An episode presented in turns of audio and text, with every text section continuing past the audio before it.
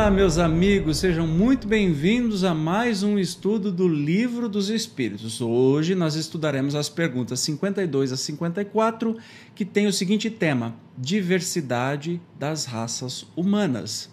Opa, pera lá. Diversidade das raças humanas. Lembra que a gente está vendo os temas aí sobre é, como é que tudo foi formado? Nós falamos do Gênesis, falamos é, de um monte de coisa antes, então a gente está continuando aí, só que dessa vez nós vamos falar sobre essa diversidade das raças humanas. Então vamos lá para a pergunta número 52. De onde provém as diferenças físicas e morais que distinguem as raças humanas na Terra? De onde vem essa diferença e por quê? Os espíritos nos dizem do clima, da vida e dos costumes. Olha só, do clima, ou seja, dependendo de onde estamos, da vida que a gente leva e dos costumes dessa vida. Dá-se aí o que se dá com dois filhos de uma mesma mãe que, educados longe um do outro e de modos diferentes, em nada se assemelharão quanto ao moral.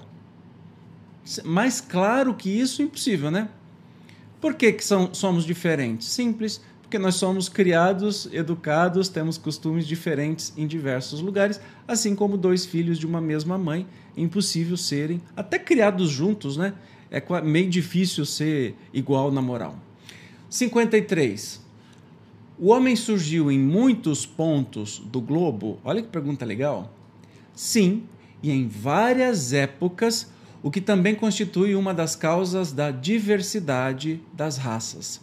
Depois, dispersando-se os homens por climas diversos e aliando-os de uma aos de outras raças, novos tipos se formaram.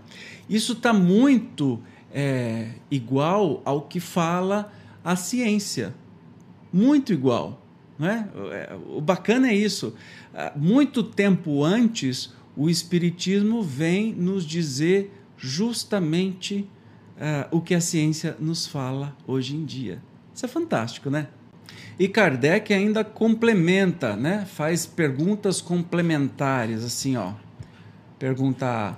Estas diferenças constituem espécies distintas? E aí, certamente que não. Todos são da mesma família. Porventura, as múltiplas variedades de um mesmo fruto são motivo para que elas deixem de formar uma só espécie? Nós estamos falando da espécie humana e sabemos que a espécie Homo sapiens, por exemplo, tem diversas subclassificações. Vamos para a última pergunta de hoje, que hoje é bem rapidinho. Pelo fato de não proceder de um só indivíduo à espécie humana, devem os homens deixar de considerar-se irmãos? Já que a gente não vem só de um indivíduo, ou seja, a gente vem de muitos indivíduos de diversas épocas, a gente tem que deixar de ser irmão? Todos os homens são irmãos em Deus porque são animados pelo Espírito e tendem para o mesmo fim. Estais sempre inclinados a tomar as palavras na sua significação literal. Ou seja, Tom puxou a orelha. O que, que vocês tomam sempre a significação da palavra literal? Irmão. Ah, irmão quer dizer que nasceu da mesma mãe. Então a gente nem é irmão do outro. Eu, por exemplo, sou filho único, eu não tenho irmão nenhum. Então os espíritos falam assim: para de ficar levando tudo ao pé da letra, meu filho, não é bem assim. Afinal de contas, nós temos a humanidade né, inteira, e não é só do planeta Terra, nós somos terráqueos, mas humanos são os que vivem em todos os universos criados por Deus. Legal demais, né? Bom, hoje foi rapidinho pra caramba. Mas eu quero saber o que você está achando, deixe seu comentário. Se não é inscrito aqui no canal, por favor, se inscreva, ative todas as notificações que você vai ver também quando eu faço transmissões ao vivo. Quem sabe você participa e me dá o prazer da sua presença. Tá? Indica para quem você acha interessante esse estudo do livro dos Espíritos. Devagarinho, devagarinho a gente vai chegar em todas as perguntas. E que bom que estamos juntos. Obrigado pela sua presença. Um abraço carinhoso. Fique bem. Tchau.